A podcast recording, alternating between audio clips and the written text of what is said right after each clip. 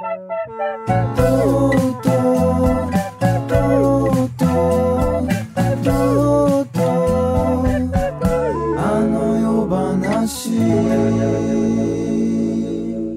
井ひかるです。とうとうあの夜話第91回。この番組は僕が関わっているコンテンツや面白かったエンタメについてとうとうと語るお知らせ番組でございます。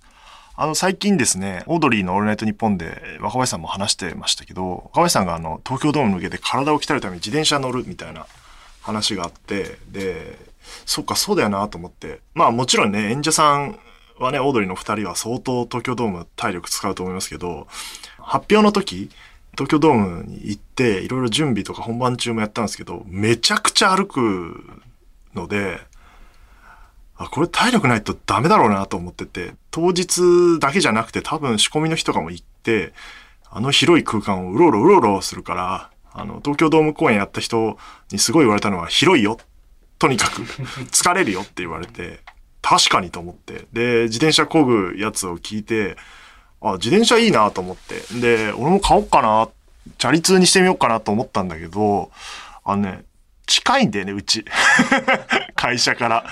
あの、電車で言うと、もう、ドア手ドアで30分かかんないくて、自転車乗ったら多分10分とか15分ぐらいで着いちゃうんじゃないかなと思ってて、それだとあんまり体力作りになんないなと思って、で、まあそんなに外で打ち合わせも行かないし、でもそれはそれで打ち合わせの合間と合間詰めちゃってるから、そこで自転車使っちゃうと、ね、仕事の量が変わっちゃうから、なんかでっかい仕事がドンっていう感じじゃないから、若林さんとか多分テレビ局ドンドンってあって、間の1時間を使って移動するとか、やられてるんだと思うんだけど、1時間の打ち合わせのために1時間かけていくのはちょっと効率があまりに悪いから、それもちょっと違う。しかもなんか毎日あるわけじゃないから、大体日本放送で打ち合わせしちゃってて、リモートもあるから。って考えて、そっかと思って、歩いて帰ろうと思って会社まで。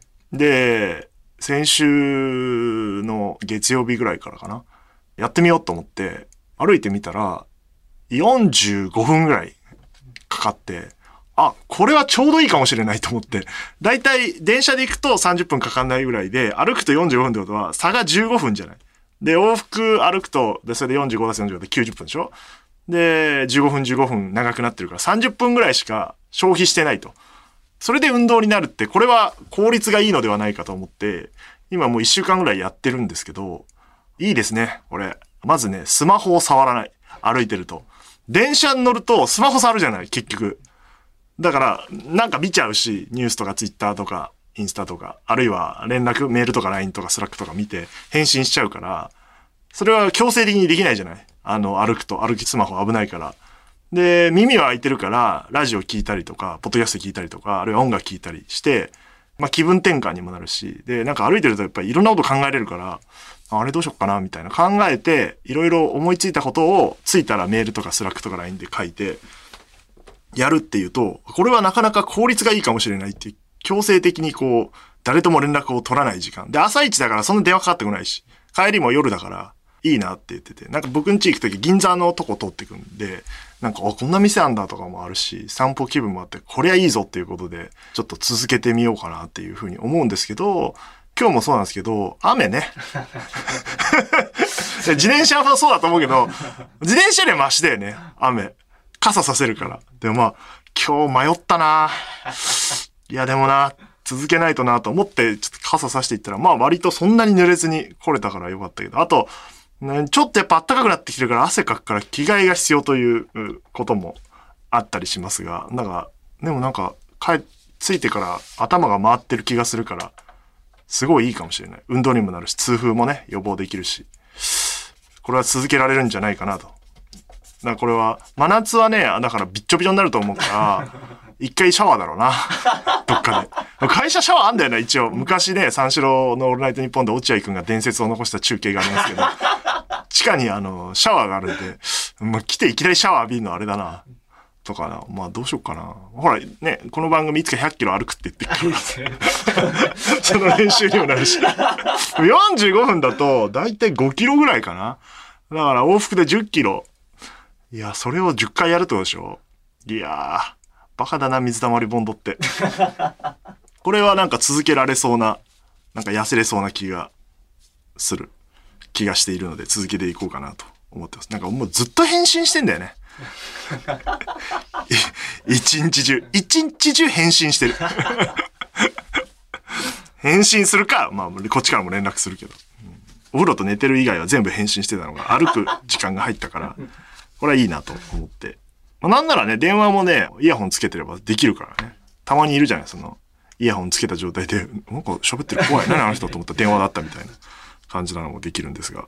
まあそんな感じで東京ドームに向かって頑張っていこうと、えー思っております。で、今日はですね、スラッシュパイルの片山さんがいらっしゃいます。っていうのはですね、日本放送とスラッシュパイルで一緒に、えー開催します。25歳以下限定のお笑い賞レース、アンダー25お笑いチャンピオンシップが開催されることがあの発表されて、決勝が9月ですかね。6月から予選が始まるんですけど、今、あの、決勝の審査員が1人ずつ発表されていて、えー、1人目が、えー佐久間さん、佐久間信之さんでして、2人目が、えーまさかの私という。でなんかね、審査員はね、えー6人いるのかな？で、なんか順番こうやって発表しますって言われて、で、1人ずつって言われて、いや、俺は2番目じゃないんじゃないですか？っていう話を片山さんにもして、いや、これ荷が重いと。佐久間石井で、この期間あるから、この期間しんどいから嫌ですって言ったんだけど、いや、日本放送なんで、みたいな。そこはやっぱ入れないとって言われて、まあでもすぐ、大橋ひさんが発表されるのを合わせてね、まあその2日耐えればいいのかと思って、了承しましたけど、漫画家の大橋ひさんと、澤部渡さん、スカートのですね、お笑い大好き澤部さん。この間ちょっとお打ち合わせをさせていただきましたけど、すんごい好きだね、やっぱあの人。てか、ライブ行くといるもんね。目立つじゃない澤部さん。体大きいから。あ、澤部さんだって思うから、相当見てらっしゃると。で、えっと、5人目の審査員の玉田真也さんが発表されて、もう一人、えー審査員がいます。まあ、隠すほどの規模ではないんですけど、まあなかなかビッグな方が、あの、控えておりますので、その6名で決勝を審査するし、予選は予選で、まあ、飯塚さんとかね、里見さんとか、野上とかがね、審査をすると。えー審査ね、審査員増えてきたね。ポッドキャストアワーでしょ ?ACC でしょ？で、アンダー25でしょ？審査するほどのキャリアじゃないんだけどな。どうなんだろうな。37だから、審査される方でもあるんですが。アドフェスはね、審査されて惨敗しましたけど。くっそ、アドフェスめ。いつか、いつか撮って。ということで、えーまあ、ゲストに今回、片山正蔵さんをお迎えすると。片山さんっていうのは、スラッシュパイルっていうライブ制作会社で、えーもう死ぬほどライブ作ってる、お笑いライブ作って、お笑いライブ行く人は絶対見たことがあるっていうぐらいの方がいらっしゃって、まあなんでこのイベントをそもそもやることになったのかとか、えーどういう、どういうふうにしていきたいかみたいな話をしていきたいと思います。片山さんはこの後すぐのご登場です。と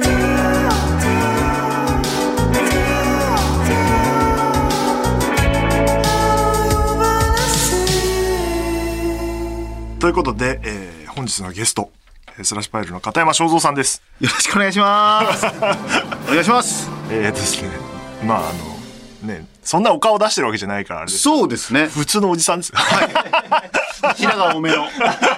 白髪多めの普通のおじさんです。ちょっとハゲてきてるし。は関西のおっちゃんが、はい で今もなんか入ってくるなり、な、なんすかこのヘッドホンは。知らないですよ、僕は。みたいな。あの、そんなあの、ビビる必要ない番組ですから。いやいやいやいや。ちょっとね言いますよ、そら。ね、普通だったら会議室とかで撮るんですけど、はい僕が日本ソンにいるから、はいだったら撮ろうって感じでスタジオで撮ってるだけで、あの、そんなあの、大した人も聞いてないし。いやいやいやいやいや。まずこの空間がもうとんでもないプレッシャーです。そうなんですよね。ここ、はいやっぱラジオブースでね、まあそれこそオールナイトだって撮ったりする、まあ生放送はやんないですけど、はいそういうスタジオなんでみんな来ると緊張しちゃうんですよね。そうね。ね、やっぱりあの扉閉めた瞬間、あの、急に静けさが襲ってくるじゃないですか。あれ怖い。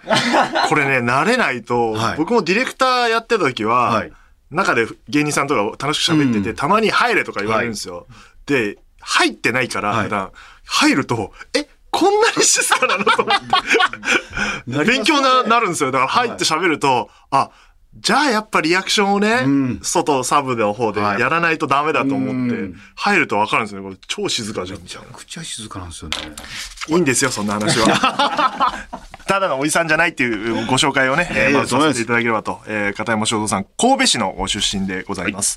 えー吉本興業で、えー今田耕司さんや極楽とんぼ、南海キャンディーズなどのマネージャーを経て、えーその後独立されて株式会社スラッシュパイルを設立し、山里亮太の140やバカリズム単独ライブなど数多くのお笑いイベントを制作されております。はい。堀泉さん、あれ？もう終わりました？ちょうど今？ちょうど今です。大丈夫ですか？はい。なぜ僕このスケジュールを出したのかって後々後悔しました。でも早く出さなくちゃっていう思いがあって、この日を選んでしまいました。はあ、僕もそうだ、配信買ってまだ見れてない。あの、楽しい。み今裏でまさにやってます。そうですね。いや、すごい数スラッシュパイルさんってやられてますけど、年間で数えてるんですか？何個やってるとか。いや、細かくは数えてないですけど、よくなんか、たくさんやってるとは言われるんですけど、そんなに多くないですよ。多分、興行数、公演数で言うと、に200とか、いや、多いわ。なんか、多いわ。一個一個カロリーが重たいんですよ。その、バカリズムさんもそうですし、あまあ、内村さんもあったりとか、まあ、山里さんもね、全国ではいるし。うんいやあ、まあ、そっかそっか。もちろんね、吉本さんの劇場とかのライブに比べるとってことですよね。そうですね。えだからそういう意味ではオリジナルの興行というか、はいあーが多いから200個ってだって日本放送なんて20個ぐらいかな もうやってるのかな30個ぐらいやってるのかな公演数はちょっとわかんない。まあ舞台もあるからあれですけど、い、や、とんでもない数です。だって毎週なんかやってるじゃないですか。そうですね。大体。はい。今日もまあ、バカリズムさんあって、で岩手では山ちゃんのイベントがあって、で、今岡山では加賀ややってます。えそれはど、そんなに僕、お会いしたことあるの、もう一人、畑さんしか知らないんですけど、どうやってやってるんですいるんですよ。かいるんですか？いるんですよ。あ、見えないところで。はい僕はたまたまか。はい。ただ6人ぐらいですけど、いるんです一応それをうまくこう、はい。散りばめてというか。はいやっておりますやすごい会社だよな。ひいひい言うてます、みんな。あれ、これれ何年前ですか？スラッシュパイル作ったの。はい。えっと、2009年なんで、丸13年の14年目にあ突入。もうじゃあもうすぐ15周年だ。はい。そうですか、そうですか。なんかきゅ、ずっとあるイメージあるな、でもスラッシュパイル。もう、気づいたらあったイメージがありますけど、え、そもそも吉本入られたのは何年の？僕、あの、1997年入社です。97年。はい。はいはいはい。で、もうすぐマネージャーだったんですか？最初は、あのーもう今なくなったんですけど、渋谷公園通り劇場という、はあ。はい。あの、もう渋谷のあの公園通りにあった劇場がありまして、吉本の。そこの勤務だったんですよ。あ、劇場担当の方いらっしゃいますね。確かに、はい。吉本さん。はい。だから新入社員でそこ入りまして、だからそこの劇場が、当時の銀座7丁目劇場もあったんですけど、あー有名なまあいわゆる、はい、若手育成の劇場ではなくて、はいはい。ずっと毎日違った企画をやるっていう劇場だったんですよ。ああ、もうじゃあその時からライブ作ってたんですね。そうですね。はい。で、また、その芸人だけじゃなくて、まあ芸人でも例えば、あもう当時爆笑問題さんとかも出てはりましたし、で、音楽の方は、まあ歌詞家の形ですけど、ゆずさんもそこでやったりとへかえ、鳥肌みのるさん出たりとか、みたいな結構幅広く、なるほど、なるほど。はい。ライブハウスだ。はい。という感じマネージャーになっていくんですかそんな。はい、あのーちょっとそこの、あのー劇場の、その、なんていうんでしょう、あのーいろんな社員の上下関係がなかなかこう厳しい先輩でございまして、はいはい、あのーマネジメント行きたいなと、あの当時、と当時、ま、マネージャーやりたくて東京来たんでね。まあ確かにそうですよねはいで当時、あの、もう、あのーもともとフジテレビの横澤武史さんがはいはいはいはい。東。京支社長で、はい。で、その方に、あの、僕ちょっとマネジメントしたいんですけど、みたいなことを囁いたら、2年目からマネジメントに。ああ、なったんですね。なりましてなるほど。はいで、誰を担当されたんですか？最初、今田耕司さんなんですよ。あ、いきなりい今きなりです。なんだ。はい。へえ。なんか今の吉本さんだと若い方は若手につくみたいな、ね、そうですねイメージありますけど、はい当時は関係なくはい。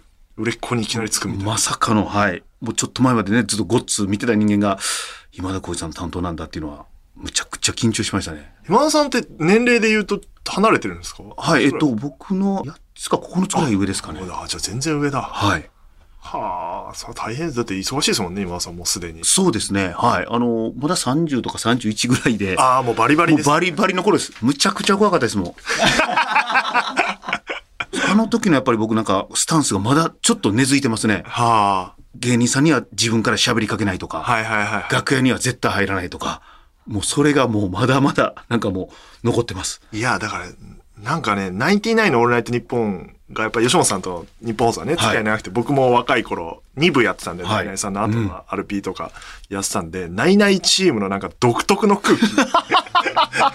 あの、今だいぶやられてますけど、はい。えー僕が入った12年ぐらい前、はいその時はナイナイさん2人でやられてたけど、ナイナイチームのなんかこの、マネージャーさんは3人ぐらい来てて、はい全員、あの、立ってんですよね。ピシッと立って聞いてる。他の番組はみんな座ってたりとか、なんなら来なかったりとか、はあるいはいてもね、外にタバコ吸ってたりするマネージャーさんとかもいるのに、もう吉本チームだけは ピシッと立ってて。うんなんなんもうあれもう空気感ですよね。別に。怖くはないんですけど、全然はいナイナイさんが。でもなんか緊張感は当時、今よりもあったな全然ありますね。僕も、もちろん、あの、例えば、本番中に、まあ、その、もう、もう座るもそうですし、あの、収録時よくマネージャーさんって楽屋でお弁当食べたりはいはいはいするんですけど、もう絶対食べないです。あこいつ収録中に弁当を食べててちょっと楽してるんだって思われるのがもう嫌なんで、見てなかったんだみたいな。はい。もう絶対食べないです。はい。今はね、そんなことないですよ。いや、当時ねそれぞれね、マネージャーのなんかこう、まあ、向き合い方というか、まあ、それここなんであれなんですけども。怒られたりするわけでもないですもんね。はい。あの、全然、直接何か言われたりとか、あの、叱られたりすることはないんですけど、緊張感が半端じゃないっていうだけで、いやまあ自らそういう道を選んでいったっていう。芸人さんの空気感もこのね、20年とかで全然変わりましたよね。変わりましたね。いや、僕もだからナイナイさんオードリーさんもそうだけど、AD で入った頃は、それでも12、3年前だけど、なんかやっぱ怖かったもんな、はい空気感が。本人たちも言ってるしうん、なんであんな感じだったんだろうっていうぐらい。ささらにその10年前って言ったらもうね、一番みんな尖ってギラギラしてるから。いや、芸人さんは僕はやっぱ怖いもんだっていう、んもうそこはもう今でも拭いきれないですし、うん。人をすごいよく見てますよね。はで、山里さんの担当になってくるんですかはい、そうです。あの、大阪に転勤になるんですよ。えー、極楽島もその後やって、大阪の転勤命ぜられて、で、大阪のマネジメントで、中田カウスボタン、おー、またすごいはい大御所の、大御で、あと、キリン。はいはいはいはい。はい。これ初代マネージャーなんですけど。で、えっと、その後、キングコングかな？はあの担当になりまして、でその後、まあ、あの、なんかキャンツの出会いがあって、もう一組増えて4組をやるっていう大阪時代の。はいまあ、忙しい人たちですね。そうですね。M1 でね、どんどんどんどん行くはい時ですもんね。そうです。へえ。で、それで山里さんとかとは東京に来るんですか？そうですね。まあ、あの、僕当時なんか、そういうメンツだったんで、あの、大阪の芸人を東京に売り込むみたいな、こう、なんか役割もありまして、まあ結構その大阪所属だったんですけど、東京に来ることも多くて、はい。まあ、山ちゃんもそうですし、まあ、いろんな他の芸人さんのなんか、あの、キャスティングも、なんか、プロモーションしながらっていう。片山さんのだって名前といえば山里さんのな、え、あれはなんで話で聞いたのか本に書いてあったのかあれですけど、とにかく電車に乗れと。はい。それはもうあ、もう今でも言いたいですもん、本当に電。車に乗れと。はい芸人たるもの、あの、タクシーとか車で移動するのじゃないと。トークを作るんだったら、はい電車に乗れっつって。山里さんずっと大江戸線乗ってましたもん。相葉大江戸線。はい。相葉大江戸線乗ってましたよ。あれを指示したのは片山さんだっていう、その話はめちゃくちゃ知ってるんだよな。やっぱりね、タクシー乗ってももう景色も変わらないですし、やっぱり電車乗っていろんな人の話聞いたりとか、まあね、観察したりとか広告見たりとか観察したりとかで、絶対話は生まれると思ったんで、と、あとまあハングリー精神をずっと持ち続けさすために、最初はとにかく電車移動っていうのはもうしずちゃんにも山ちゃんにも両方、それは言いました。面白いよな、はい。いいや、絶対大事だと今でも思ってます、それは。いまだにそれで電車移動してるのはあれですよ、オードリーの春日さんだけ。理由が全然違いますけどね。ケチだからという。まだあの人、電車で来ますからね。結構びっくりするんですよね。ふらーっと来るから。う んなるほど、なるほど。その話はすごい知ってますけどね。それでいまだに一緒にライブもやられてるわけですもんね。はい。そうそうあのーまあ僕も吉本も離れてしまいましたけど、まあご縁あって、はい。お手伝いさせてもらってます。え、なん、まあ辞めた理由は置いといて、はいあんま深く聞いても。あるんですけど。A 面 B 面ありますよ。ライブをやろうって思った一番のきっかけは何なんですか？会社作ってまで。あのー吉本さんでもできるっちゃできるじゃないですか。はい。あの、まあ、吉本でもやっぱマネージメントのことが多かったので、まあ、ライブも好きだったんですけど、なかなか実は、こう、仕掛けることが、あの、あんまりなかったんですけど、まあ、一つやっぱり辞めてから、あの、まあ、お笑いやっぱり好きだなということに改めて 自分の中で気づきがあり、じゃあなんかライブをどんどんやっていこうかなっていうのが、まあ、一つ。で、もう一つは、あの、やっぱりそれまで僕マネージメントで、まあ、テレビとかそれこそラジオとか、ずっとそこのこう営業を中心にやってましたけど、その自分のやりたいことが、あの、やっぱり第三者に判断されて、できるできないがジャッジされるじゃないですかプ。レゼンですからね、どっちかはい。ってでも、工業ってやる言ったらできるじゃないですか。そう。これが、これがもう、やっぱり一番、ライブをやる、はい、きっかけでしたかね。ああ、でもわかるな。はいはい、はいはい。はい。やりたかったらやったらええやんっていうか、すぐできますんで。そうですよね。できない理由はお金ぐらいしかないですよね。そうですね、はい。これやったら損するようなぐらいしかないですもんね。はい自分の会社だったらね、んそれもやれちゃいますもんね。はい。まあ、第三の理由として、まあ、当時やっぱりそのテレビとかラジオ、まあ、これからその広告収入がどんどん下がっていって、やっぱ今みたいにはなく、状態じゃなくなるっていうのもあったので、あじゃあこれからやっぱり、早いですね、それを。はい、あの、お客さんと直接向き合えるこれ、ライブシーンはきっと消えないんだろうなとなったんで、もうそこに。早い。ベットしたのはね、はい2009年でしたっけ、はい早いですね。なんか、それは感じてました。今頃になってみんな慌ててライブやってますからね。テレビもラジ。多すぎです。当時マジで誰もやってなかったんですよ。本当にやってなかったです。ここ急に、それこそこのメディアの方が仕掛けられたら、もうたまったもんじゃないです。たまったもんじゃないです。こっちは粛々とね、粛々といいさじ加減でやってましたのに、急にもメディアが大なた振るって。そうしたらもう日本放送って一番あれじゃないですか。ほんまですよ。戦闘機ってやってますからね。いやもう目の前にある石井さんがね、ゴリゴリやられてるんで、もうちょっと、あの、ほんま正直勘弁してほしいです。本当に、面白い。マジで勘弁してほしい。嫌われてんのかな？全部お金持っていかれるんですよ。いやでもタイプが違いますからね。いやいやいやまあね。ねいやこっちはあの、大型ドーンで、一気に、儲かるか、変国か、みたいな、あの、感じですけど。いや、うちのその方針が、大きいライブもはい小さいライブもはいカロリー変わらないでしょ。はいだったら大きいのやりなさいみたいな。まあまあね そうなんですよ。そうなんですでもそんないきなり大きいのやってもね、はい入らないんで、はいそこをうまくこう、やっぱね、一から組んでったらうん本当はいいんですけど、はい。ね、面白いな。そういう風に見てらっしゃった。はい。で、スラッシュパイルってごめんなさい、どういう意味なんですか？あのー当時僕はその先ほど申し上げました渋谷公園通り劇場であの若手の育成ライブをやってたんですね。はいそれがライブの名前がスラッシュパイルっていうええ名前だったんですよ。はあで、まあ、それ僕の先輩が名付けたライブ名だったんですけど、なんか出版会業語でなんか没原稿の山みたいな意味があって、まあなんか芸人さんもまあ、そんな中からみたいなところで、ああ、なるほど、なるほど。ボツ、はいボツがいっぱい出るけど、はいそっから、スターキラリと光る。みたいな。最初の段階から、あ一貫しはしてますね、ずっとね。そうですねはい考え方って。いや、全然トークいけてますよ。大丈夫ですよ。いやいやいやいやいや、いやいやいやいや、もう探り探り感すごいです。あの、そんな、ね、片山さんと、まあ、まあ初めてお会いしたのいつだ？僕は覚えてますよ。あの、あの具体的に、あの、どれぐらいの時期なのかっていうのはすみません。それは覚えてないんですけど、まさにこの日本放送で、はい。あの、マスゲ芸能者の、あの、あまあ、はいそうだそうだ富田さん。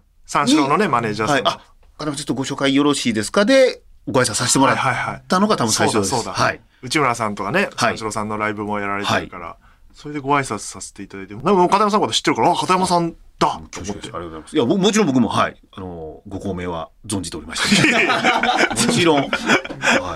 それで、そうなんですよ。それで、三四郎のオールナイトニッポンでファンクラブを作るときに、僕が日本放送入って、なんか企画出しなさい、考えろって言われたときに、まあずっと思ってて三四郎ってか、オールナイトニッポンでファンクラブできないかな、誰がいいかな？三四郎さんだったら相談しやすいなと思って、そういう今お名前出たマスギの富田さんに連絡したら、富田さんも実は、そういうファンクラブみたいのを作ろうと思ってるんですって言って、あ、そうなんですかって聞いたら、裏に片山さんがいて、片山さんが富田さんに、いや、やったらいいですよ、そういうのって提案してる時に僕も提案してたから、ちょうど同時で、話が早い話が早くて、あ、じゃあじゃあやりましょう、やりましょう、みたいになって、あ、片山さんそういうの考える人なんだと思ったのが最初のイメージかな、なんか。はい、富田さんに、はい、あの、多分そのファンクラブっていうところとこのラジオっていうのは相性きっととってもいいんだろうなと思ったんで、でも意外と誰もその形でやってないなと思い、実は最初 TBS ラジオさんにちょっと、はあはあ。あの、山ちゃんで、あそそっか。そのやりませんかみたいなちょっと話はしたんですよ。ん。全然乗ってこなかったんですよ。俺プレゼン下手だったかなと思って、あ伝わらないなと思って、で、いや、富田さんにも、いや、僕そんなんきっといいと思いますよってご説明した、本当直後にすぐこここれが形になったんで、あ、なんかそこにいろいろ感じるものがありましたね。その、なんか差に。はい。さそのね、ライブ来るとかね、そういう、なんていうか、マネージャー時代もそうだと思いますけど、審美眼というか、こう、こっちがいいんだろうみたいな、プロデュース能力いやいやいやいや実は、めちゃくちゃある方なんだいや、全然もう、たまたまたまたまですけど、なんか、はい。うん。おかげさまでね、さだから今ね、三四郎さんの単独ライブはスラッシュパイルさんはい制作で、そのね、ファンクラブ使ってはい、先行販売とかもはい。うまいことやってるから、はね、すごい相乗効果あって、いい企画だったんですけど、まあ、そんな片山さんが、えっ、とですね、急にですね、えーのなんだっけな、件名なんだっけな、あのーはい。メールの件名がね、なんかね、変だったんだよな、なんだっけな？多分なんかこんなことやりたいんですけどぐらいのなんかそうそうそう。そうはい話しかけ言葉みたいな。そうそうはい。だ謎の件名のメールが来て、はい。それでなんか、一回ご相談させてくださいって言われて、そこそこそんな面識なかったのに、あの、本当その名刺交換させてもらったぐらいなんですけど、思い切ったぐらいもう連絡しようと思って。はい。そうそう。それで連絡来て話されたのが、まあ今回、今ね、えっ、と、ちょうどエントリー募集してるアンダー25お笑いチャンピオンシップというはい企画の、まあ、原型となるものをはいご提案いただいて、だからなんか最初の打ち合わせの時に、ズームだったんですけど、はいなんか急に画面共有しだして、クイズが始まったの。今、お笑い界に必要なものはみたいな クイズが始まって、はいで、うちの後輩の木村も打ち合わせにいて、木村さんどうですか？みたいな。それは面白かったな。あでも、あの、その出した時、瞬間に石井さんが、めんどくせえなめんどくせえないや言いましたよそんな面識なかったですよ。そんな面識なかったのに、めんどくせえなやからです。よっぽどめんどくさかったんですよ。よっぽどめんどくさかったのなと思って。ちょっとちょっとって言いましたけど、一応。いやいや、あの、じゃあそう、素早いツッコミとボケと、なんか、感じで進みましたけど、めんどくさいでしょ企画、企画の打ち合わせしましょうって言われて、なんかクイズ始まって、な、なんだこの時間はと思って。そうかそうか、みんな忙しいんだと思って、僕、ふと我に返り。忙しいっていうか、そんなこと言わなくても、面白かったらやりますよっていうテンションだから、まあ確かに多分いろんなね、プレゼントがやられてきて、あの、そうやって入ってった方が、はいいいんだろうなってあるんですけど、僕はタイプ的に、本当に早く結論くださいって。何をやりたいんですかってタイプだから。なかった。はい 全然いいんですけど。これで、まあ、25歳以下の若いお笑い芸人さんで賞レースをやりたいんだって話を片山さんからお話しいただいて、はいで、日本放送さんがはい。いいと。はい。い言っていただいて、あ、はい。それはそれは全然僕もなんか賞レース作ってみたいってはい。ずっと思ってたんで、これはいい機会だとはい。思ってて、なんか僕はなんかね、ラジオの賞レースを作ろうと思っていて、うん。ずっと。で、まあ日本放送もお笑い有楽町みたいのはあるんですけど、なんか賞レースっていうよりは一発勝負の番組の企画だったりして、で、なんか年末の三四郎さんの特番を年越し毎回やってて、あれをなんか賞レース風にしようとしてたんですよ、ずっと。うんでもなかなか生放送一発で、はい。えー来てトーク10分さして審査するってはいいうし仕組みなんですけど、まあ賞レース感は出ないとういうか、ん。やっぱ予選みたいのちゃんとやらないとダメだよな。でも、そんなお金は、あの、お金っていうかその予算は番組にはないんで、はいで、こっちの部署来て、はいなんかできないかなって思ってた時に、そういう風のをいただいたんで、ラッキーラッキーと思って、これ乗っかるしかないと思って。はい。ね、やることになったのが、まあそうなんですけど、え、そもそも、まあその時も聞いたかもしれないですけど、はいなんで25歳以下にしようみたいなのってあるんですよね、だからね。そうですね。あの、なんか、あの、まあ、他のエンターテインメントが僕は全部熟知してるわけじゃないんですけど、なんかまあ、お笑いとずっとこう、向き合ってきてまして、まあ、M1 のその15年生みたいなのもあったりするんですけど、なんかお笑いだけずっと昔から、なんかこう、表現の仕方もそうですし、まあ、売れ方とか、みたいな、ね、で、なんかその中で大事にされていることだったりとか、この長年、全然俺だけはなんか、そのな、なんか論法が変わってないというのか、他のなんかエンターテインメントでいろいろこうなんかこうブラッシュアップされてて、なんか若い世代の方もなちゃんとなんか出てきてて、なんか入れ替わりとか、うん、なんか価値観も変わってる中で、こんなにお笑いだけが変わっていかないもんかなっていうのがなんかずっとあって、でもさすがにそろそろまあこう Z 世代とか呼ばれる、まあ僕たちが想像もつかないような環境で育ったようなね、子供たちもいらいるんで、きっともう新しい表現の仕方とか、うーん、持ってる若者がきっといるんだろうなっていうのをなんか掘り起こしたいみたいなところがなんかありましたね、思いとしては。ね、ん。なんかそうですよね。まあ、M1 があり、キングオブコントがあり、R1 があり、ね、賞レースがいっぱいできてきて、とりあえずそれに目指してやってって、決勝残ったら、まあはい。多少テレビ出れるようになって、はい。優勝したらブレイクするみたいな、は なんかそのねん、一本道しかないみたいはない。感じなのは、確かに、ね、なんか YouTube とか TikTok で急にものすごい人気になって、で、芸人として売れていくみたいはないパターンって、まあないですよね。そうですねちょっと一瞬テレビとか出るようになっても、お笑い芸人としては評価されないみたいな。はいあるから、それは確かにそうです。ねそこもひょっとしたらその、そのまま、まあ、TikTok とかいろんなところで面白いことやってて、実はそれをそのまま伸ばしていったら、きっとなんか新しいものになるかもしれないのに、急に芸人目指してた時にあの靴履き替える感じあるじゃないですか。それがやっぱりどうなんだっていうのは、なんか僕の中ではちょっとあります。いや、好きなんですよ。今の芸人の姿も好きなんですけど、ただ、それはもう、僕らその、あの、年配のエゴであって、はいはいもうそこはもう、やめさせてあげようよっていうのをなんかん、する一個のきっかけになったらいいなという感じですかね。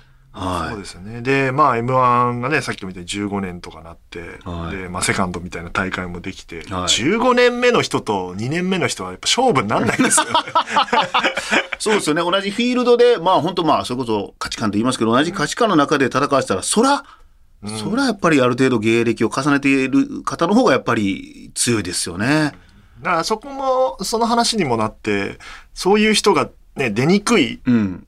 環境の、キングオブコントとか芸歴制限もないし、みたいなことで言うと、そういう人たちが、僕の話で思ったのはやっぱやめちゃうんじゃないかなって、うん。あの、要は、10年目行くまでにはい。芽が出ないと、ん。せっかく才能あるのに、実力で全部潰されちゃって、センスあってもね、うん。才能あってもやめちゃう人を救うのに25歳以下ってもしかしたら、あいいんじゃないかなっていうのはちょっと話していて思って、で、例えばそれでね、えっ、と、この大会例えば優勝して、ちょっとラジオとかも出たりして、はい。で、まあそのままテレビとかいろんなところで出ないにしても、はい。一回きっかけ持ってるから、ね。自信持ってるから、はい。あと10年頑張れうるん。気がして、はい。それはすごいいいですよね。え、いつぐらいから考えてたんですか、これ？でも、まあ、コロナ前にも一回その、まあ、芸歴5年以下のなんか大会みたいな、はいはいはい。規模小さいんですけど、やってはいたんですけど、なんかやっぱ若い子たちのなんかその、う才能は大事にしたいなっていうのは、でも、うんどんな今からでもコロナ前とかなんで、2018とか19ぐらいかなんかやりたい気持ちはずっとありました。でもどういう向き合い方がいいのか、まあ、それはスラッシュパイルだけで完結させても、それはそれであんまし意味ないしな、というか、ただのエゴだなとも思ってたんで、どっかちゃんと叱るべきとこと一緒に組んでやりたいなっていうのはなんかありました。え、これは TBS ラジオにも持ってってるんですか？持っていってないです。ないですファンクラブの日時なんです。本放送さんだけでございます。だけでございます。なんで日本放送なんですか？そうそう。それあこれ、まあ、正直、これはあの、まあ、言うたら、朝日放送さんが、まあ、M1 やってる、はいはいはいえー TBS さんがキングオブコンであったりとか、えー、日テレさんが、まあ、ザはいはいはいやったりとか。で、TBS ラジオさんも、まあ、ラマイナビねやったりとか。確かにな。で、なってる中で、まあ、この、えーラジオ、まあ、番組ももちろん今、すごく勢いがある。そして、まあ、石さんが仕掛けられているいろんなイベントとかも、すごくこの元気のある日本放送なんで、僕の中で唯一、欠けてるものというか、ないものが、僕の中で、これ、賞レースだなと。こんなに、やっぱり、はい、あの、元気な曲が、やらなくてどうするんだっていうので、お話を一番最初にそうなんですよね。はいだから本当にね、なんかね、若いプロデューサーとかと相談はしてたんですよね。なんか、どうやったらラジオの若い人をオーディションとかじゃなくて、はい。え見つけられるのかっていうと、なんか賞レースみたいなのやれたらいいよね、なんて話はやんわりしてて、けどやっぱ具体化しない。要は、これって、言ってみればお金にならない企画なんで、あの他の興行に比べると、はい。お客さんもねそんな25歳以下の芸人さんにファンなんてそんなにいないでしょうから、はい。それに対してやっぱ会社って腰が重いから、まあまあ、そうですね。は。ないかなかこう具体的なアイデアがないとはい動き出さなくて、どうしようかななんて言ってる時にこういう具体的にこうなってこうなるみたいな、こう見つかればこの人たちがラジオをやっていつかはい。ね、日本放送と一緒に、未来のナインティナインとかオードリーを、とか霜降り明星を探すんですって明確に言えるから、通るというか、やっていいよってなったような気はしますけどね。やっぱまあここからね出てきたその若い才能をまあそのラジオもそうですし、まあ、僕とかでしたらライブとかイベントもそうですしちゃんとそれをまあ応援していける形というのか。はい。なんか、僕たちもちゃんと新しい打ち出し方をしていって、あの、盛り上げていかなくちゃいけないなというのは、はい。この大会的にとどまるんじゃなく、その先も、ちゃんとなんかこう応援していきたいなという気持ちは、はい。あります。まあ、ちょうどね、ポッドキャストというものが今、すごい、えー勢いがあるんで、ポッドキャストのレギュラーっていうものを商品にして、もちろんオールナイトの特番とか、ビバリーヒルズのゲストとかもあるんですけど、はい。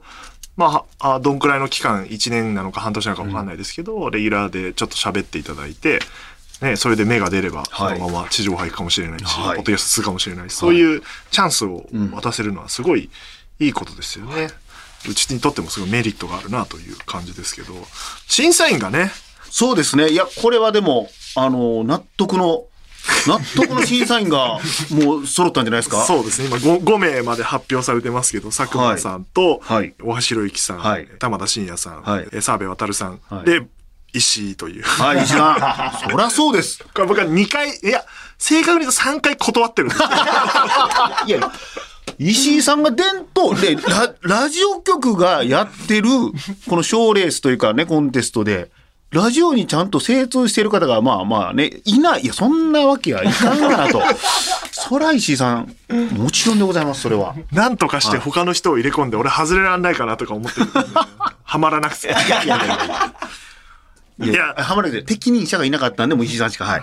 本当に。いやでもね、佐久間さんとかが、まあ、佐久間さんとか入るのはなんとなくわかるじゃないですか。はいまあまあまあ笑い、あの、やってる方だから、あの、バラエティを。で、ここでやっぱ大橋さんとか、はいまあ、田原さんとかさ、澤部さんみたいな、はいアジャンルの人を入れたいっていうのは、これ片山さんのアイデアで。そうですね。やっぱあの、まあ、笑いだけ、まあ、まあ、面白いってなんか、もちろんその芸人さんが出す面白さもありますけど、まあ、様々な、こう、ジャンルの方がやっぱ面白いっていうのはなんか、携わってられると思うんですね。なんで、まあ、芸人っていう、まあ、今までのその一方向だけじゃなくて、まあ、いろんな立場の漫画家の方だったりとか、そのアーティストの方だったりとか、それこそ、あの、この舞台の劇作家だったりとか、なんかいろんな方から、そういう笑いというところの角度を見てもらえたら、なんか、あの、取りこぼしなくというのか、なんかいろんな若い、一つのジャンルだけでは気づかない、なんか才能とかを発見できるんじゃないのかなという思いです。そうですよね。だから他の賞レースは大体今芸人さんがね、うんやっていて、あれってやっぱり芸の良し悪しをはい見るっていうところが一番重きを置かれてますけど、はい今回は才能というかセンスというか、芸としては25歳以下だから、はいやっぱりそんなに成熟してない人の方はいが多いから、そこじゃないとこを見てほしいっていうことなんですよ。さようでございます。その通りです、本当に。はい。あの、技術、まあ、技術ももちろん、まあまあ、あの、大事なんかもしれないですけど、まあ、技術点というよりかは、やっぱりその、その中にキラッと光る、うん、センスだったり、才能だったり、なんかそこをこう、きっと、あの、見抜ける審査員の方々だろうなとは思ってますんで、はい。今現時点での面白さはもちろん大事だけど、はい。これ、このままやってったらめちゃくちゃ面白くなるんじゃないか、みたいな観点で多はい。分みんな見ていくんだろうなはい。という気がして、そういう審査員を選んでたはい。という感じですので、あの、僕がやりたいって言ったわけじゃないってことを、一応ここ説明を。はい。いや、僕はやってほしいと思いましたんで、はい。メールもいただいております。えー、偽名ポッポ。若い人を対象としたお笑い賞レースアンダー25お笑いチャンピオンシップどんなことになるのかとても楽しみですが26歳以下でもなく24歳以下でもなく25歳以下にした理由がありましたら教えてくださいと。はい、そうですね。あの、まあ、先ほどもちょっと申し上げましたけど、まあ、やっぱりその、まあ、あまあ、まあ Z 世代という言葉ばかり使うのもあれですけど、まあ、やっぱり今までの、なんかこう、育った環境がガラッと変わったのが、やっぱここに、まあ、数年言われてますけど、なんかそのあたりの、やっぱり世代で育った方になんか挑戦してほしいなというか、才能となんか向き合いたいなっていうのが、まあ一つあって、で、もう一つが、あまあこれが僕の中だけのもんなんですけど、あの、僕、上岡龍太郎さんが、はい。あの、スッキーなんですよ。えー影響を受けた人の一人なんですけど、はいその方が、あの、人間形成は25で終わるって言ってたんですよ。はい上岡さんが。ちょっとそれがずっと残ってて、っていうところもあって、なんか25歳以下っていう感じですかね。僕25歳で業界というかあの就職してるんですよ。あ、そうなんですか。遅いんですよ、実は。それ何してはったんですかそれ僕は。は、だから、ん大学出てはいやることなくて、はい1年間プラプラプラってほぼニートして、はいで、専門学校入ったんですよ。はい、はい、あ。放送の、はいラジオの仕事やりたいって言って。だから25なんですよ、入ったのが。大学卒業してすぐそのラジオ、や、ララジオはお好きだったんですか？好きだったんですけど、はいやりたいと思ったのが、その卒業した後思い出して、へえ。で、そのまま就職できないだろうから、はい一回専門学校入り直して 制作会社入ったんですよ。なるほど。あ、そうなんですそう、ね。そういうキャラだから25って、まあ確かにと思って今話聞いてて、はいはいそこでようやく自分の道が分かったんで、なんか25までで決まって、なんかその時のこう、放った矢がずっとその後こう飛び続けるみたいなああ、確かにそうだ。感じなんかなっていう。片山さん25歳の時何してたんですか？僕25歳の時は、はい、あの、ちょうどひょっとしたら今田さんから極楽とんぼに乗り換わるぐらいの時期だったと思います。極楽とんぼさんの若い頃やってるってすごいですね。はい、あのーもう。めちゃイケやってる、待ってますもんね。そうです。やんちゃでしたね。やっぱ二人とも。めちゃくちゃやんちゃでした、本当に。大変だろうな、あの二人のマネージャー。あの、加藤さんももちろんもう時間通りに一回も来ないですし、あの17年間すっきり遅刻してしなかいや、考えられないですよ。へえはい。ずっと遅刻やったんで、謝って。謝って、はい。怒って入り時間に起きる人やったんで、今向かってますって、絶対向かってないんですよ。今どちらにいらっしゃいますかねあ、向かってます。いや、ベッドの上やんっていうのはようありました。はい。まあ、いわゆる昔の芸人のスタイルですもんね。飲んでね朝まで飲んで。はいみたいな。ひどいです。えー、ラジオネーム、ワールドワイド。M1 キングオブコント R1 ザセカンドさらにはマイナビラフターナイト G1 B1 など様々な賞レースが存在することは、お笑い界にとってプラスだと思いますか？という。B1 って何ですか？ピン芸人ですよね。11年以上の P、あ、R1 に出れなくなった人たちでやってる、はあれ B1 って言うんだ。あはいはい、知ってた。えー、そうですよね。こんだけ、まあ、ザ・ W もあるし。はい、増えましたね、確確かに。かあるし、でね、アンダー25お笑いチャンピオンシップとはい言い出してるし。言い出しちゃったんですよね。そうなんですよ。はい。どうなんですかね多いっていうのは。多いことは別に悪いことじゃないと思いますけどね。あの、正直、まあ、例えば、まあ、お客さんというか、一、まあ、えー視聴者というか、の方から取ると、まあ、多いなというか、まあ、似たような形のやつが、なんか乱立してるなという、なんか、まあ、まあ、イメージ持たれて、これ仕方ないと思うんですけど、ただやっぱり、この世界で、まあ、やってる、まあ、芸人さんって言いますけど、まあ、その、芸人さんにとったら、やっぱり、一個世に出るきっかけが、一つでも増えるっていうのは、やっぱ、そう、嬉しいもんだと思います、それは。そうですよね。はい。あの、登録芸人にとっては絶対嬉しいもんだと思いますし、でもまあもちろんその乱立させてもまあ、あそういう意味ではいいんですけど、もう一個やっぱり大事なのは、なんかさっきも、あのーその次回として申し上げましたけど、やっぱりそこから出てきた才能をどう次責任を持って、まあ、まあ面倒見るんだというか、一緒に育てていくんだっていうところがセットになって初めてなんか賞レースかなっていう感じはしますかね。はい。大丈夫かな日本放送。大丈夫です。大丈夫、そんなん。いい時だけの日本放送でおなじみです。怖っすぐ、すぐお別れしようとする。怖い怖い。いや、そこの面倒ね、ちゃんと見ていって。はい。東京都板子の遺言。片山さんは芸人さんが劇場メインで億稼げる状態、劇場に夢がある状態を目指すと以前おっしゃられていたと思うのですが、劇場の運営も始められる現時点で進捗はどんな感じですか、嫌な質問してきますね。いや、そうっすね。そんなこと言ったんですね。劇場メインで。はい、劇場はまあ夢がありますし、まあ、あの、これからも決してなくなるもんではないですし、あの、やっぱり芸人さんとして生きていくためには、最も大事にすべき場所っていうのは、まあ、はい、変わらないと思います。まあ今、その配信とかも相まって、まあちゃんと、そこを、まあ劇場だけというか、そこをメインとした活動で、まあ、ある程度億近く稼いでこれたら、すごく理想的だな、というような、まあ意味合いです。はい。もう全然できるんじゃないですか、うん劇場の運営もね、始められましたね。むちゃくちゃ大変です。もう、もう、もうはっきり言います。多分事故ってます、これ。事故ってます。あそうですかもう言います。はい。もう事故ってます。怖いです。いや、だから足んないんですよ、人が。ですね。いやもうね6人で回せるか。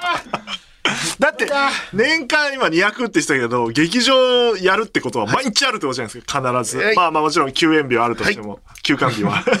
反省してる。反省してる。水大変です。だから今ね、皆さんあれですよ。聞いてる方でお笑いに関わってる方とかも、お笑いじゃなくてもいいですけど、あの、企画があったら片山さんが持ってったらすぐ、すぐやりましょうってね。はいゲラもほら、やったらいいじゃん。ゲラチームをぜひですよ。マジでぜひです。今もう、もう何でもウェルカムでガバガバです。はい。お願いします。そんなやっぱ大変ですよね。はい。むちゃくちゃ大変です。コロナ禍はどうだったんですか？もう最近ようやくね、お客さん戻ってきてるはい。そうですね。まあ、やっぱりその、実際劇場にお越しになるお客様は、やっぱりちょっとこう、コロナ禍ではやっぱり控える方が多かったのかなと思いますけども、まあ逆に言うとその配信バブルが。ありましたんで、配信バブル。あ、ま、配信バブルって 言っちゃいましたけど、配信バブルがありましたんで、ちょっとこう、はい、あの、助けられましたね。助けられました。言全然、そんなにこう、やばいまでは言ってないってことですね。ってないんですよ。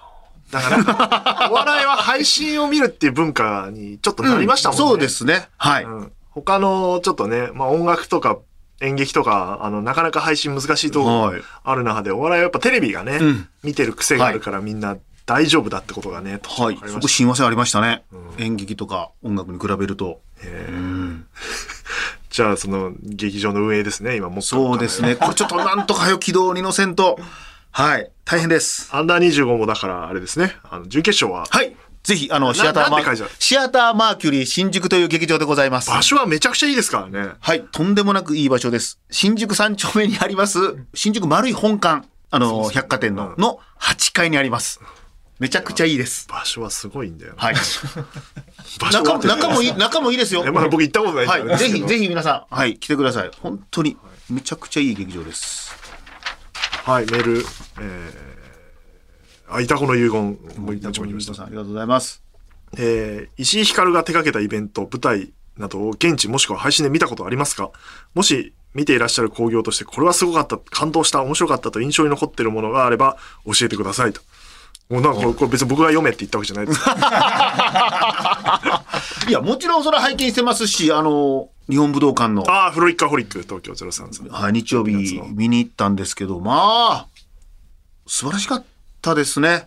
はい、あの、よく、ぐあの、あるあるなんですけど、この、いいライブというか、興行を見た後に、すぐ電車乗りたくなくなるんですよ。ああ、はいはい、わあの、かります。ちょっとゆっくり歩いて帰って、こう、もう一回、今目の前で起きてたことを噛み締めながら、これは俺どう受け止めたらいいんだみたいな、やっぱ考えさせられる時間は、あの、電車ですぐ現実に戻りたくないんですよ。なんか、じっくりやっぱはい、はい九段下から、まあ、最低市ヶ谷までは、まあ、歩きたいっすよね。はい、もっと歩きたいですね。とあれ新宿ぐらいまで歩いたんちゃうかな。歩いた距離でわかるライブです。はい。確かにな、良くない、大したことないライブだともうすぐ帰ろうと思うもん。なんならもう、早く、早く、終わんねえかなみたいな。あります。なりますけど、終わんないでほしいみたいになって。はい。そしてだ、誰かと意見交換したい。んどう思ったみたいなこととか、うん、その現象に久々になりましたね。とんでもないもの黒瀬さん見せらせよかったですね。聞いてないと思うけど。いや、もう、もう、もう、伝えとこいや、もう皆さんの本当、あの、チームワークで成立した、もう、それも、それが感じました。うん、ゼロ、まあ、大倉さんもそうですし、その、そこの、ゼロさんとのその絆だったりとか、ずっとやってきたライブのスタッフだったりとか、いやー僕もちょっとなんか、そろばん、ちょっと弾いちゃいました。あれ？日本武道館360度で使ってる、あの、半分削れるパターンじゃないんだとか、それが2回回し、え？とか、いろいろ思いました。配信も配信も2万枚超えてるえ？とか。それもうずーっと電卓やりましたよ。わー、すごいすごい、すごいぞーって思いましたう。い。やー僕はあと3年働かなくても本当はいいんですよ。会社的に言うと。会社的に言うとそうなりてー、そうなりてー。メカニカルタヌキ。えー片山さんに質問です。片山さんのこれまでの経験から見て、ラジオはどういうイメージですか？と。ああ、確かに。僕はラジオむちゃくちゃ聞いてたっていう全然タイプでもないんですけど、でもなんか、やっぱり、なんか僕の中では、その、テレビと違って、まあまあもう月並みなことですけど、そのラジオってやっぱり一人一人に話しかけてはいはいるじゃないですか。なんかそこがやっぱり、すごいなと思ってまして、なんか、お客さんが感情移入してしま、あさせる、なんか、すごく特殊な媒体だなっていう、なんかそれが、やっぱりこう、さっきのライブとのその関係性だったりとか、うん、なんか同じこう、なんか、うまあ、共犯関係というのが、その共通意識を持つ関係性を作りやすい、うんなんかメディアなんだなっていうのは、なんか、はい、イメージとしてはありましたし、なんか僕芸人さんに観点で言うと、まあ当時その極楽とんぼとかやってて、まあその赤坂の方のラジオ局でずっとやってたんですけど、なんか僕の中では芸人はラジオで始まって、ラジオで終わるじゃないですけど、まずラジオで1週間あったことを報告して、はいはいそれ次の1週間もラジオのために生きるみたいな、なんか僕の中ではそんな、今でもその感じです。で、そこでコンディションが分かるとか芸人さんの分かったりとか、なんかそのラジオを聞きながら、この次の1週間どういうふうにこう、極楽とんぼを考えていこうみたいな僕ずっとこう、なんか、あの、作戦会議みたいな自分で言ってたんですけど、その2時間使ってずっとやってましたね。なるほど。はい。吠え玉ね、僕、吠え玉死ぬほど聞いてました。ああ、いや、面白かったですねめち。ゃめちゃ吠え玉のリス武闘派リスなんですか？武闘派僕も曲かけたくないんですよ、ラジオやってる頃。その育ちだから。武闘派リスナー。まだね、当時タバコも吸って大丈夫やったんで、あーはいはいで母さんがあの、ジッポを使ってたんですよ。それがあの、このラジオで、このジッポ開ける音が、フィンって聞こえるとこが、あれよかったんですよね。めちゃくちゃだったからな。いいや、いあ、まあ、じゃあラスト、ラストもう一個はい。えー、牛鬼。えー今回のアンダー25お笑いチャンピオンシップですが、ジャンルが漫才、コント、パフォーマンスと何でもありなルールですが、片山さんが考えるジャンルをごちゃ混ぜした時の審査の難しさなどはありますでしょうかと。なるほど。これはね、そうですね。どうやって審査するかまだ決まってないですしね。そう、まあまあ、あの、決まってるわけ僕聞いてないです。まあ、基本面白かったらね、何でも、あの、面白かったら OK という、まあ、審査基準ではあるんですけど、でもやっぱり、まあ、見る方もそうですけど、あの、まあ、審査する方も同じで、やっぱり一個のまあルール、例えば漫才やったら三八マイクがあって、まあそれで喋りだけでやるっていう、まあその方がもちろん見やすいですし、やっぱ評価もしやすいというのか考えやすいと言いますか、やっぱ難しいのはやっぱりコントとか、まああの一人でやるまあピンとかであって、やっぱ表現の仕方が自由ですし、そこにルールがないので、それをやっぱり評価するっていうのは、ここが一番やっぱり難しいところになってくるのかなっていう。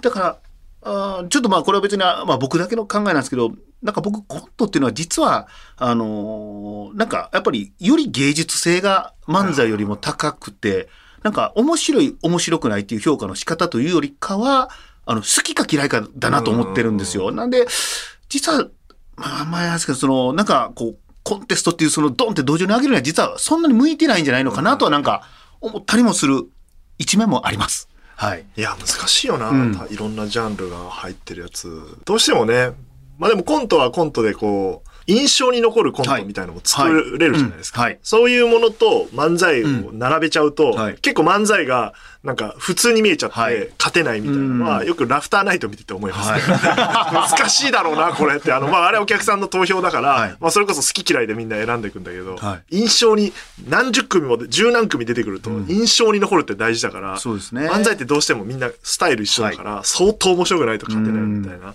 まあなんかちょっと思ったりもしましたけど、まあ今回はだからそういう何でもいいと。はい。これも片山さんの思いですから。なんか漫才とか、縛られないと。はい、コントっていう、まあもちろん既存のあの表現の仕方もあれなんですけど、まあそれ以外の、まああえてパフォーマンスみたいな言い方しましたけど、まあとにかく面白かったら、あの、それ今までのその表現の形にとらわれることなく、なんか多分、まあ今、例えば困難っていう、困難も出てこないぐらいの、なんかひょっとしたら、もっと新しい表現の仕方とか、あの、する若者とかが出てきたら、衝撃なんだろうなっていうのが、はいそう。ですね。なんか真似じゃなくて、こう、自分で考えてきてそうなったものをはい見るのはちょっと楽しみですね。はい。もうめっちゃ、でもなんかようわからんけどめっちゃおもろいなっていうのが、なんか、なんだこれみたいなのがね、見たいですよ。でも面白いぞこれはっていうのはもうワクワクしますねそんな。はい。別に出てきて喋るだけでもいいわけですかあ、いら。や、いやはい。もちろんそれでもいいですし。はい。そんな、あアンダー25お笑いチャンピオンシップですが、い、よいよ開催が6月に迫ってるとはい。いうところで、えー今エントリーを受け付けていて、それが4月30日までと。はい。参加資格は25歳以下であることだけで、はい。えープロであろうがアマチュアであろうが関係ないと、学生でも良いと、はい。い、うところと優勝得点は、えー賞金25万円。まあまあね、はい25歳以下ですから。はい。はい。そうなんですよ。決してね、あの、そういうことだ。そういうことだ。そういうことだ。じゃあ250万にしろよなんて言うけど、250万は25じゃないだろう。それはちょっとマナー違反でございますから。はい。はい。で、あと、えー、オールナイトニッポンゼロの土曜日の特番の単発のパこれはオードリーさんの後枠で、これすごいこ。の枠ができたっていうのと、日本放送のあポッドキャスト番組を期間限定で冠番組ができますよと。すげえ。いうのと、お高田先生のラジオビバリーヒルズとナイツ・ザ・ラジオショーのおゲスト出演権があると。とんでもないですよ、これ。とんでもない優勝得点でなかなかす。25歳以下で出れるなんてないですからね、はいその辺の番組は。えーすごいな詳しくはホームページとツイッターをチェックしていただぜひご参加くださいませ。ご応募ください。いう感じですね。まずはね、参加者がすごい多くなることが、そうですねとってはいいことですから、その後ね、見に来ていただければなはいという話にはいなってくるかなと思いますが、あ、もうバッチリじゃないですか。いかがでした？今日はあの、いやいや、もう、楽しかったです。楽しかったです、マジで。なんですか、その、いや、楽しかったですよ、み楽しか。ったです。本当に、アンダー25、ぜひもう本当に皆さん参加してほしいですし、はい。あの、なんかプロの方もなんかこう、エントリーされてる方もいらっしゃいますけど、なんかどっちかというとこう、あんまりもう、ひょっとしたらこれからプロとかアマとか、なんかそんなんももう僕なくなってくるんじゃないのかなとは思ってるんです。プロの定義も難しいですよね。はい。もうなくなってくると僕は思ってます。はい。あの、面白いっていうことにだけに関して言うと。なんで、あの、本当あの、年齢関係なく、あの、ぜひいろんな、あの、方に、あの、ご参加いただきたいな。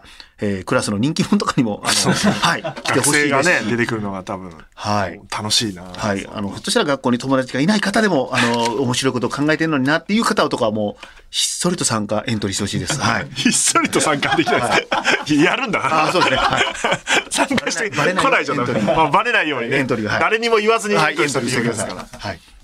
はい。なので僕もね、審査頑張っていきますんで。お願いします頑張りましょうということで、えー、片山さん今日はありがとうございました。ありがとうございました。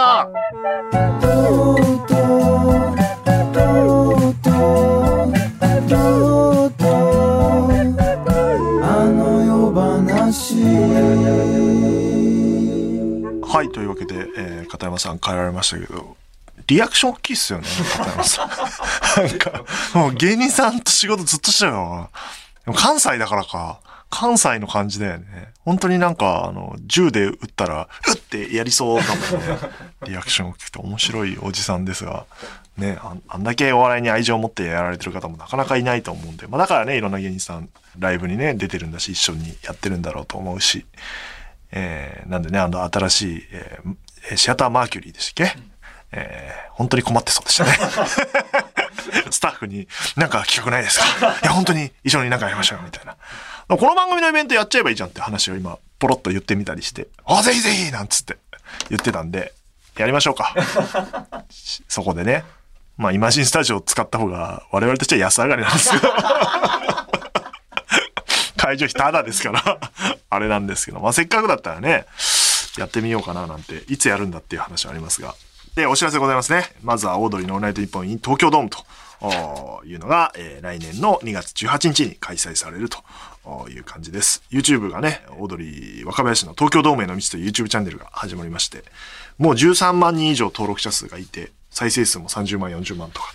いってるという、すごいですね。で、なんかやっぱツイッターより、ツイッターのフォロワーが今7万とかなんで、それより多いから、YouTube のが当たり前ですけど、ユーザー数が多いんでしょうね。だから、オールナイトニッポン聞いてる人の、え、登録者数というか、あの、なんて言うんだろう、使ってる人、だツイッターのアカウント持ってる人より YouTube のアカウント持ってる人のが、まあ当然だけど多いんだなっていうのが、なんとなく、おこういうのでわかるなと思ってて、だ YouTube にお客さんがいるっていうのは、本当だなってお、客さんっていうかリスナーが。13万人買うんでしょ、だから。でも YouTube のね、登録するやつは買わないってね、あの、水溜りが言ってた。登録者数の人が全員イベント来るわけではないですっていう。あの、確かにと思うんで、あの、ただでね、見る人たちだから、YouTube を見る人たちは。その人たちに、えー、有料イベントを持っていくのはなかなか難しいっていう話はよく、えー、聞きます。そんなこと言ったらね、東海オンエアだってあの登録者数から言ったらピアアリーナどころか東京ドームね 4days ぐらいできるんだけど そうもいかないっていう感じですから、まああんまりここの数字は信用できないんですけど、えー、まあたくさんの方が、えー、見られて、まあ若林さんとにかく頑張ってますので皆さん追っかけてください。えー、公式ホームページと公式ツイッター、そして YouTube チャンネルをご覧いただければと思います。で、えー、いよいよ今週4月22日土曜日には、えー、 Creepy Nuts のオールナイトニッポン presents 日本語ラップ紹介ライブ 2023in 日比谷野音が、えー、開催されると、もう番組が終わって3週間ぐらいですか経ってますが、えー、イベントやりますよと、もう最後のイベントになるかもしれませんので、ぜひぜひ配信チケットがまだ売っております。あと、当日券がもしかしたら出るかもしれません。今、あの、ちょっと機材席とかを整理していて、あ、ここもしかしたら売れるかもみたいな席が、えー、出てくるかもしれないので、えー、終わってしまったあ番組のツイッターアカウントをチェック、えー、フォローを外してるかもしれませんが、あの、し直して、えー、情報をホームページとかで、えー、見ていただければなと。で、この22日と23日は実は、えー、日本放送の番組祭り、ラジオパークが、えー、日比谷公園で、えー、久しぶりに、ちょっとコロナでできなかったんですけど、開催されるということで、これあの全員参加なんですよ、ラジオパークって、社員が。ミュージックソンとラジオパークは全員参加ってルールなんで。あの、休めないんですよ。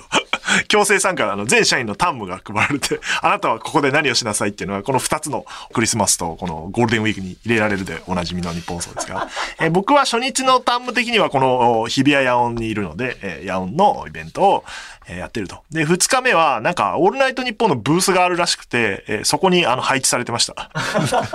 え、何をやるんですかみたいな感じなんですけど、いるらしいんで、あの、もしね、お近く来たら、なんか、TOTO のステッカーとか持ってるかな？お渡し、えー、できるかもしれません。お声掛けいただければと、えー、ぜひね、日比谷公園にいらしてくれれば。23日の方に僕は、オールナイトニッポンのブースにいるので、まあその辺にうろうろしてるという感じです。はい。で、あの夜の続編、えー、絶賛制作中で、よかったです。本当にコミカド先生、あのね、出れる状態ではないです。その別になんか、あの、死にそうになってるとね、あの、全然あの、進んでないんで、あの、もしあのままレギュラーでいても全然出れなかったです。本当に英断でしたね。あ、あの、無駄なやりとりを減らすというの 今週出れんの？出れないの？みたいなやるぐらいやったらもういない方がいいっていうのは正しい、えー、ですが、あの、絶賛作っておりますので、5月の、5月ぐらいに情報が出るんじゃないかなというところで今、えー、調整をしております。えー、で、ブルーレイもね、えー、売ってますので、ぜひぜひチェックしてください。はい。という感じですかね。はい。で、まあ何よりアンダー25お笑いチャンピオンシップという企画が今エントリーを受け付けてますので、これは出る方ですね。まあさっき言ったように気軽に出てもいいのかなと。そんなにこう、ものすごい規模でやるわけじゃないので、誰にもバレずに出ることもできるかもしれない。イマジンスタジオなんてね、あの、マックスで100人ぐらいしか入んないですから、文化祭より少ないですよ。あの、来る人は。えーそういうイベントでございますので、ぜひ、えー見ていただければなと思っております。で、えっ、と、次回の配信なんですが、それをラジオパークとか、あー日比谷野音の Creepy Nuts のイベントとか終わった後なんで、そんな話もできるかなっていうのと、えっ、と、月1でたまに来ると言っていたですね、あのー超売れっ子作家のコミカド ゆういちろくんが、あのゲストで、えーゲストと、な月1レギュラー。な、そんなやつあんのか？マンスリーゲストで、えー来ます。えー売れっ子って言いましたけど、彼が今決まってんのはあの夜の続編のみです。この後次何やんの？って言ったら、まあ、特には決まってないですね。どうすんだろう、あいつ。あ、その後空いてるんだということで、11月以降は暇なので、えっ、と、この企画を、あの、もう一回、えー動き出しますが、とうとうあの作り話。ね、皆さんも、えー覚えていないかもしれませんけど、あの、コミカドくんがレギュラー時代ですね、ずっとですね、あの、皆さんから企画のメールを、企画というか、あの、内容についてのアイデアのメールをもらって、えどんどんそれを物語にしていくという企画をやっていて、で、あの、一回ね、イベントをイマジンスタジオでやった時に、ラジオドラマにして、えー生でやるっていうことをやって、15分くらいになったんですね。予告編とか言ってたけど、なんだ15分の予告編。プロローグで何分の作ろうとしてんだみたいなあ感じでしたけども、えっ、と、それをやってですね、イベントで。で、それがですね、配信されてるんですね。えー12月29日配信2022年の、えー特別編メモリーカッコ仮という回を聞くと、ドラマが聞けます。えー、音畑くんと、あ僕とコミカドくんと、あの、リスナーの方が演じてるというので、まあちょっと演技に対しては音畑くん以外はあれなんですけども、内容をね、ちょっと聞いていただいて、で、それをですね、コミカドくんが月1回来て、ちょっと進めるという、私といっても進まないんで、呼び出して打ち合わせして進めるという形にしようかなと思ってますので、えっ、と、本編に、えーすべく、だそれをね、作っていくのが、まあ正しいもんね。あの、なんとか形にしなきゃいけないので。で、どうせあの夜終わんないと書かないから、できるのは年末ぐらいですね。書き上がるのが。で、公開は3月とかじゃないですか。だから、このペースでいくと。えーあ、決まったじゃん、コミカド。やったじゃん、次の仕事。決まったよ。今オファーするよ。作り話をオファーするよ。忘れてた、忘れてた。あよかったよかった。し決まったね。あいつだから、次何決まってんの？っつったら、ポッドキャストの、あの、作り話を作らなきゃっていう、もうわけわかんないことを言うわけ。ざまあ見ろ。で、えっ、と、進めていくので皆さんからメールを募集します。で、次の募集内容はですね、予告を聞くとわかるんですけども、予告っていう言い方めんどくせえな。メモリーカッコ仮を、もう、もうカッコ仮じゃないもう、メモリーで行くよ、多分。メモリーを聞いていただくと、なんか中でデスゲームの、あー話が出てくるんですね。で、その内容をですね、皆さんにちょっと考えていただいて、まあ、ほぼ開示なんですけど、別にいいですよ。開示読んで、えー書いていただいてとか、古今東西デスゲームたくさんあるんで、その情報を、えー送っていただいて、えーパクるわけじゃないですから、あの、参考にさせていただきますし、えーそうじゃないオリジナルのデスゲームでもいいですけど、こういうデスゲームをやったらいいんじゃないかみたいなのを、えっ、と、書いて送ってきていただければと思います。あデスゲーム？も海外のやつもあるもんね。イカゲームだったらデスゲームでしょ？うん、とかね、あるもんね。一時期超流行ったもんな。そういうのを書いて送ってください。えー、懸命にですね、作り話と書いて送ってください。えー、メールアドレスはすべて小文字で、あの夜、アットマーク、ゲラドットファン、番組内でメールを読まれた方には、えーステッカーを差し上げます。住所、本名、電話番号を忘れなくお願いします。ツイッターのハッシュタグは、ハッシュタグ、あの夜話、夜だけ漢字で、あの夜話でございます。ラジオパークぜひ皆さんいらしてください。あの、ただなんで。久々に来ましたよ。ただのイベント。ラジオの。無料のイベントね。最近有料のばっかでしたが、日比谷公園来るだけで。で、えっ、と、もちろん、あの、公開収録とか、佐川さんのトークライブとか決まってたかなあの、とか、あの、他の番組の、おイベントというか公開収録とかもたくさんやってるし、なんか食べ物とかもきっと食べれるだろうし、ちょっとごめんなさい、詳細知らないですけど。はい、ヤオンチームなんで僕。ヤオンのチームと、あの、ラジオパークと分かれてて、だ2日目はでもやんなきゃいけない。休めないんだっていうのはありますが。えっと、そんな感じなんで、あの、ね、スタッフとかもうろうろしてるんで、ぜひぜひお声掛けいただければなというふうに思っております。それではまた次回、とうとうとおやすみなさい。